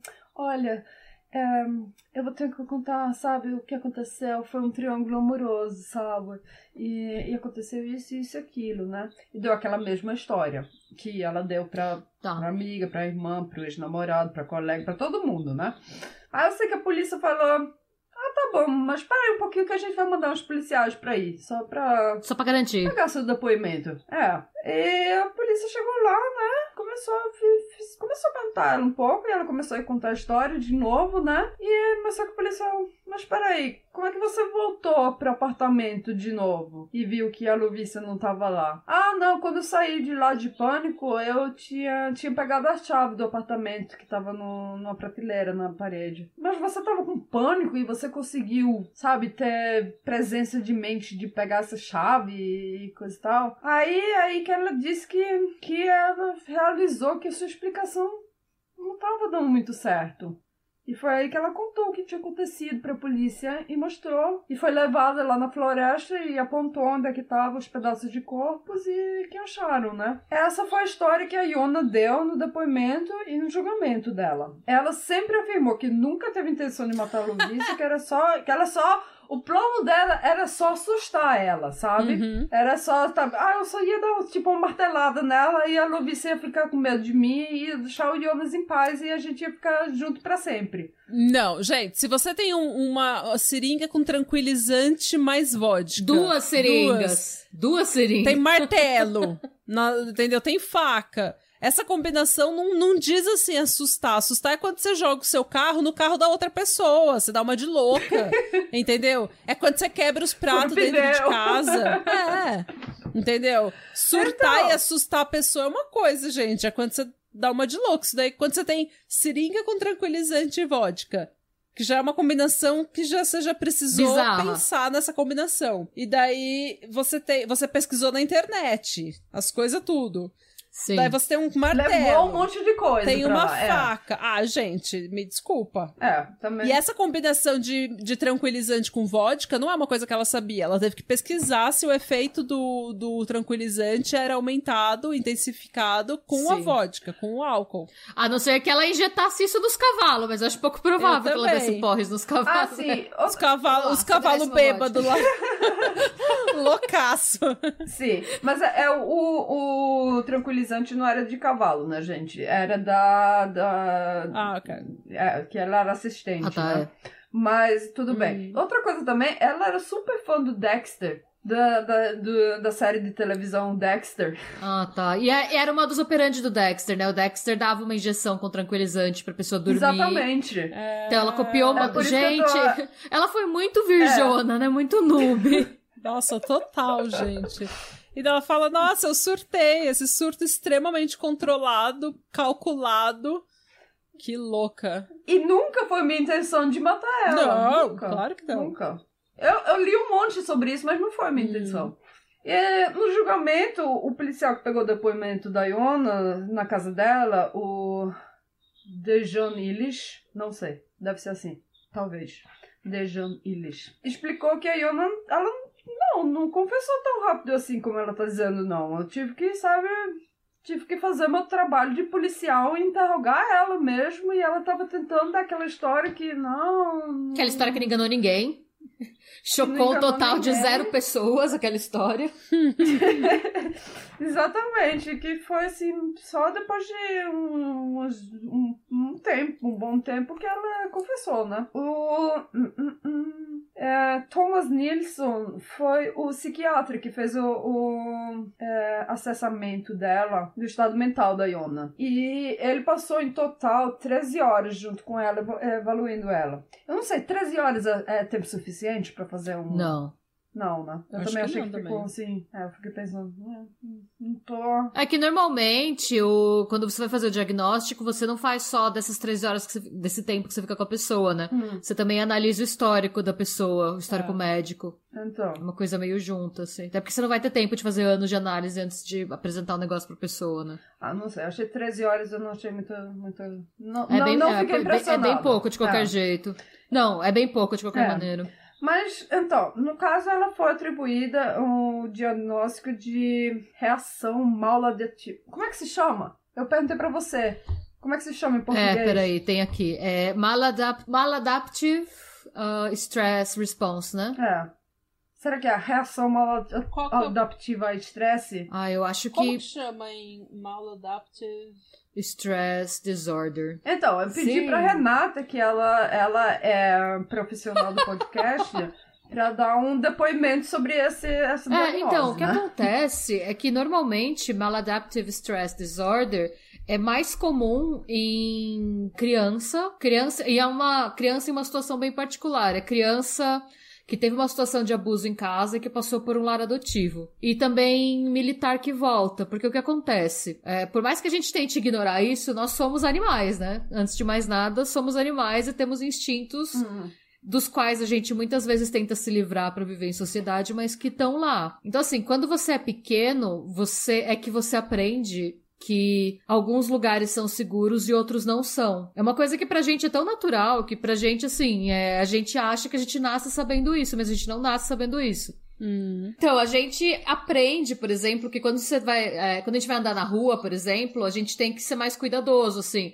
A gente tem que olhar pra atravessar, a gente tem que tomar cuidado com uma pessoa estranha, a gente tem que tomar cuidado pra não sofrer uma violência. E quando a gente tá em casa, a gente pode relaxar, a gente não precisa estar atento como a gente está na rua na nossa casa. Pra citar um exemplo básico, tem várias outras situações em que você vai aprendendo Hum. como responder a cada fator de estresse, por exemplo. É, do mesmo jeito que você aprende como se comportar em sala de aula, então você aprende como se comportar com outras pessoas. O que acontece? Vamos supor que a gente tem uma criança numa situação de abuso pesado em casa. Uhum. Para essa criança, o perigo existe tanto na rua quanto em casa. Hum. Porque o que acontece? Você tá em- na rua, você tá. Às vezes você tá até mais tranquilo na rua do que em casa, na verdade. Hum. Porque a chance de você apanhar na sua casa é muito maior do que na rua, por exemplo. E aí o que acontece? Assim, quando você tem uma criança que passa por uma situação de abuso muito pesada, você tira ela do ambiente, põe ela no lar adotivo, essa criança provavelmente vai ter esse tipo de transtorno. Não, mas é o que eu fico pensando é que ela não, não ela não cresceu nenhum, não foi adotada, não, Não. teve, não que eu saiba, não teve Que ela nenhuma fosse indicação que ela abusada. teve uma infância, que ela foi abusada de alguma forma. É, então, tem, isso também acontece com um soldado que vai e volta, tipo, quando você, aí não interessa o seu background, você é um soldado, você tá no Iraque. É, a vivência que você vai ter é de estar sempre alerta, você pode estar dormindo, você não tá seguro em momento nenhum. Uhum. Então, quando você volta, é o cara que, por exemplo, vai escutar um barulho de carro e vai ou ter uma resposta agressiva ou vai se jogar no chão. Então, esse contexto também se aplica a outras situações. Mas, assim, no caso dela, não me parece que essa reação dela decorreu de um susto que ela tomou ou de uma agressão que ela sofreu. Então, eu, eu pessoalmente discordo do diagnóstico desse médico, porque, assim, se ela, sei lá, se ela tivesse num contexto em que a mina xingou ela de alguma coisa, ela surtou, deu uma facada na mina, a mina morreu. Ok, poderia ser considerado um estresse. Ela tá acostumada a surtar com os namorados pra conseguir atenção, ela surtou, beleza, aconteceu. Seria um, poderia ser, poderia se enquadrar. Mas assim, não me parece ter sido isso. Me parece que ela É, isso planejou foi bem premeditado. Esse... Eu acho que o que ela, ah, eu acho que o que ela tem mais é uma Me pareceu bem premeditado. um narcisismo que ela não consegue ela não consegue receber um não. Ela, ela, ela, tem, ela tem essa necessidade de atenção o tempo Hum. todo. E ela não, nunca, talvez nunca foi rejeitada, entendeu? E daí, porque se ela tem cavalo, ela tem um estado, ela, não é todo mundo que consegue, classe média, que consegue ter um cavalo, é caro pra cacete. Se ela cresceu assim nesse mundo, Ela tinha dois. Hã? Ela tinha dois, Ah. dois ah, então quando se ela cresceu nesse mundo, ela já é uma um, um pessoa que tem um pouco mais de dinheiro. Então talvez ela fosse super protegida e ela não soubesse lidar com rejeição e com o estresse de ser de ser rejeitada mesmo, de, de, de não ganhar. Porque eu fico pensando assim, É. quando eu tava lendo sobre esse, sabe, ser mal adaptiva É. a estresse, é, que ah, ela não consegue, sabe, ela tipo vai construindo o avião pra, enquanto tá voando, sabe? E foi uma descrição que eles deram. Eu pensei assim, eu acho que assim, não, porque eu pensei que ela não reagia de um, de um jeito esperando quando, quando, quando ela estivesse estressada, quando for uma situação de estresse. Eu, porra, isso aí é todo mundo, isso aí sou eu. É, eu também. Sim. Não, todo mundo. é, todo mundo tem momentos em que a gente é mal adaptado É. ao estresse. Isso qualquer um pode ter. Mas normalmente o que acontece é, sei lá, você, ó, seu chefe tá gritando com você.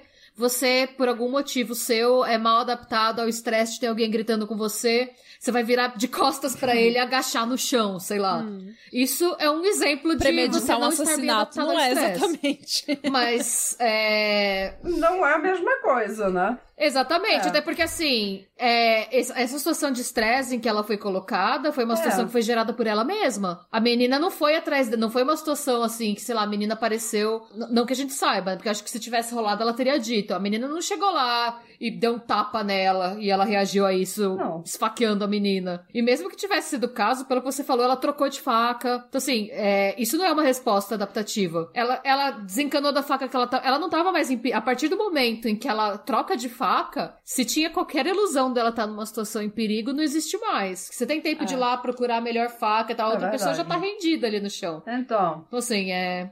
Eu não vejo, eu não sei como o cara chegou nesse diagnóstico. Aí eu não sei se tem alguma coisa da estrutura de vida dela que a gente não conhece, ou da vida familiar dela que a gente não conhece. Mas eu Isso acho pode que ser cara- desencadeado também por. não- Uma viajada, Isso pode ser não. desencadeado por assédio sexual? Por estupro? Pode. É, porque daí tem muita gente que a gente não. que aparentemente tem uma vida completamente normal, mas que sofreu abuso na Sim. infância. É, pode ser. Abuso sexual. Porque abuso sexual é uma coisa que não, não é tão na cara quanto o abuso Físico, sim. é, físico, né? O abuso, assim, de você Sim. apanhar. Então, de repente, isso pode. Se ela Hum. fez. Se, se ela contou pro psiquiatra que era isso que acontecia, Sim. de repente ela. Até porque isso tá envolvido no. Hum. Eu fico pensando, ela tá. Esse cenário, né? Esse, esse assassinato tá envolvido, tá inserido num cenário em que ela foi rejeitada Sim. num triângulo amoroso, então são todas aquelas aquelas emoções relacionadas com amor, com valor, E rejeição. alto valor, Sim, rejeição. autoestima, rejeição. Então, Hum. é, eu acho isso poderia estar ligado a, abuso sexual. Ah, na sim, infância. foi inclusive a estratégia que o advogado de defesa da Casey É. Anthony usou, né? Exatamente, é. Então, assim, sim, se ela tivesse passado por algum abuso sexual É. e tal, é, é uma, expect- é uma possibilidade, faria mais sentido, mas o advogado, se fosse esse o caso, o advogado É. teria que ter apresentado isso em corte. Ou pelo menos ter apresentado a existência de elementos do passado da. Da acusada, que se ela não quisesse revelar, eu não sei, aí varia de lugar pra lugar. Nos Estados Unidos você tem que revelar. Foi o que o advogado da Casey Anthony fez, né? É. Mas pelo menos no, no, no, no julgamento da, da Iona, eles. Primeiro eles tiveram que se decidir se foi, se foi uma, se ela tinha intenção de matar a Lovissa. Sabe? Que, é, pra decidir se é assassinato de primeiro, segundo grau e coisa e tal, né? E eles não conseguiram concluir isso, não sei porquê, mas eles não conseguiram con- concluir isso. Mas ele, ela foi julgada a assassinato de primeiro grau por causa do nível de barbaridade do crime dela. Ele, no julgamento foi levado em consideração que ela tinha ido preparada, ela tinha martelo, faca, seringa, coisa e tal. Ela tinha procurado informação na internet em relação a como matar alguém. E a audi- a audição da, da Lovissa mostrou que ela tinha diversas feridas que podiam ter sido fatais se não tiverem sido tratadas durante 24 horas eh, depois do ataque. A Lovissa tinha danos na artéria carótida do lado direito, que é a artéria pulsionar do pescoço, no lado direito. Uma facada que levantou a base do crânio da Lovissa, quer dizer que muita força. Gente. E uma rachadura no crânio, provavelmente causada pelo, pelo martelo. E foi o sumo desses danos que causou a morte da Lovissa. Além disso, ela foi observada, foram observadas 17, mar- 17 marcas de facadas no corpo da Lovissa. Overkill total, né? Hum. No primeiro julgamento, no tribunal de distrito ou distrital? Distrital, eu acho que é mais comum. Hum. No primeiro julgamento no Tribunal Distrital, Iona Henningson foi julgada a 16 anos de prisão como assassinato de primeiro grau. Não por ter provado a intenção de matar a Lovissa, mas por causa do nível de brutalidade do crime. Tanto o promotor de justiça como o advogado de defesa apelaram o veredito. veredito. E Iona foi julgada dessa vez no tribunal principal. Ela foi julgada a vida perpétua na prisão A prisão perpétua. ela foi julgada a prisão perpétua. E isso é assim, eles, isso é um julgamento que a gente não tem aqui na Noruega, mas eles têm na Suécia, mas é tipo a mesma coisa que aqui na Noruega. Você é julgado à prisão, à vida perpétua, mas você tem direito a ser, como é que se chama? Reavaliado. Avaliado para ser para sair depois de um tempo, né? Todo mundo tem, mas só que os, os crimes majorentos você é avaliado, avaliado, mas nunca sai da prisão. Como aqui na Noruega a gente tem um Breivik, que foi o terrorista do dia do 22 de julho. Exatamente. Hoje ela serve sua sentença na prisão para mulheres de Hinseberg. Em Hinseberg, em 2017, ela foi reportada à polícia por perseguição e comportamento ciumento. Eu não sabia nem que a pessoa podia, sabe, reportar isso para a polícia, comportamento ciumento. Mas tudo bem, eles reportaram isso dela. E escuta a história. Uma outra mulher que foi encarcerada na mesma prisão por tentativa de homicídio relata que no início elas eram bem amigas, sabe? Elas entrou na prisão, conheceu a, a Iona e eles ficam viraram amigas.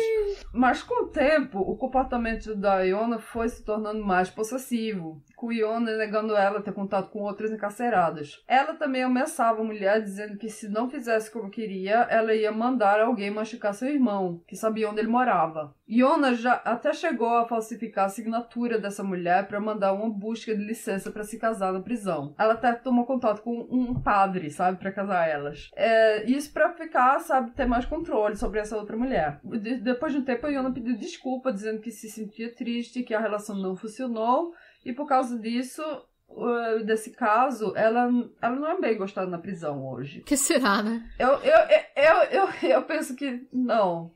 Não, não é, não é por causa disso, é por causa de você.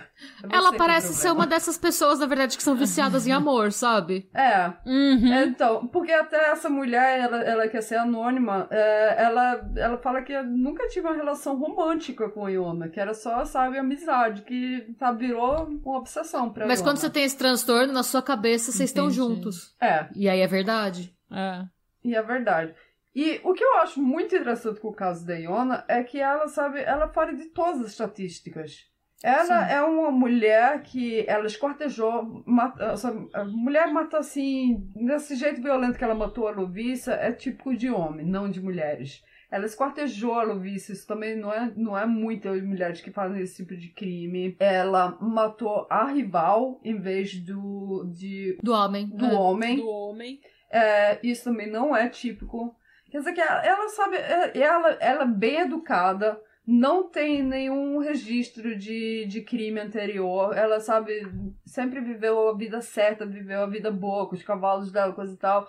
Ela não tinha, sabe, não tinha nenhuma indicação que ela podia fazer uma coisa dessas.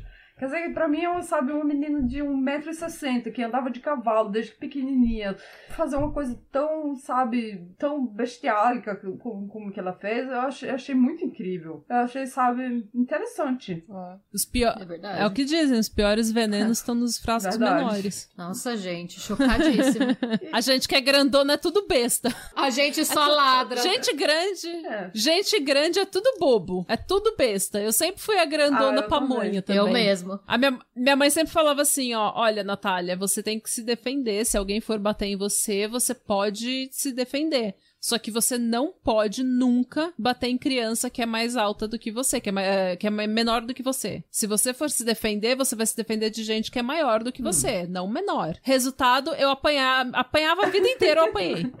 As crianças tudo As crianças pequenas, as crianças anãs, tipo, por quê? Porque eu sou grandona. No Brasil, aqui na Noruega eu sou tamanho comum, assim. O meu namorado me chama de, de pequena, me chama de baixinha, porque eu tenho 1,70. Mas o. Gente, é, eu sou grande, não é só. Eu, não é só a minha altura, eu sou grande, eu sou gordinha, eu sou. Eu tenho bração, eu tenho peitão, eu tenho bundão, eu tenho colchão.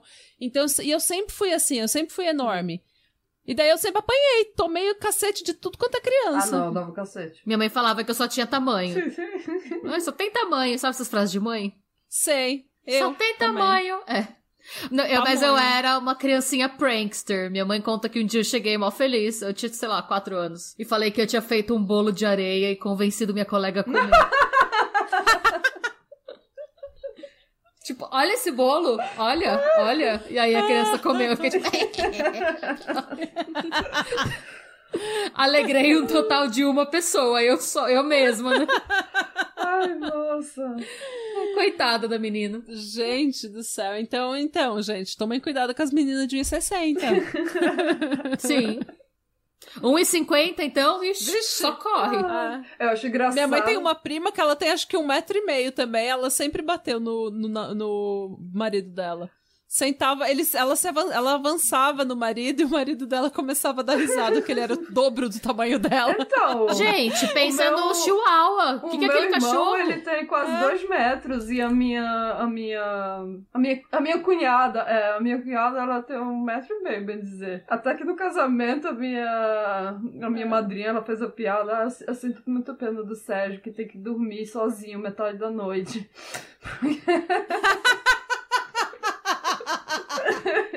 ah, mas é ela que, que as crianças têm medo dela, não do meu irmão. É o que eu tô falando, gente grande é tudo pamonha. É. Tudo pamonha, não tem jeito. A gente nasceu pra ser. A gente é boba, a gente, a gente gosta de todo mundo.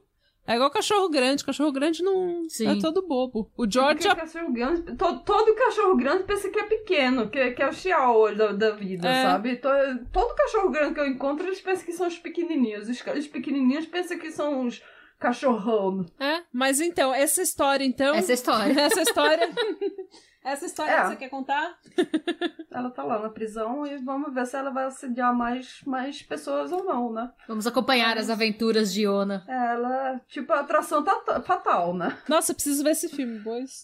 A atração fatal da Suécia. Esse é o da Glenn Close, não é? Atração Fatal. Que ela faz a, a sopa de coelho. A sopa de coelho? É. É. Eu confundo com o outro da. Da Sharon Stone, a cruzada de Isso, pernas. É, qual Sim. que é esse? É. Eu também confundo os dois. Cruzada de é porque perna os, do- fatal. os dois são com o Michael Douglas, Ah, não, não são? Ou eu viajei? Eu acho que. São. São, é isso. E É verdade. é sempre o são, Michael é. Douglas e uma loira. Uma loira fatal. Não é instinto selvagem? Os Instinto Selvagem, é. Os dois têm o Malco-. Michael Douglas. Tem loiras que usam branco. É, é verdade. É, fácil confundir. Tudo a mesma coisa. É. Bom, gente, então, essa é a história da. Como que é o nome dela? Ione? Iona? Iona Renenson. Isso aí. E é isso aí, gente. Esse é o episódio dessa semana. Se você curtiu esse episódio, segue a gente no Instagram, arroba Patramada Podcast, ou no Twitter, arroba patramadapod. E você pode achar a gente agora também no YouTube, no, no Patramada Criminal Podcast. E obrigada por todo o carinho, por todo o, apoio que vocês estão dando pra gente. A gente tá super feliz. E Radebra. Hadebra. Slá.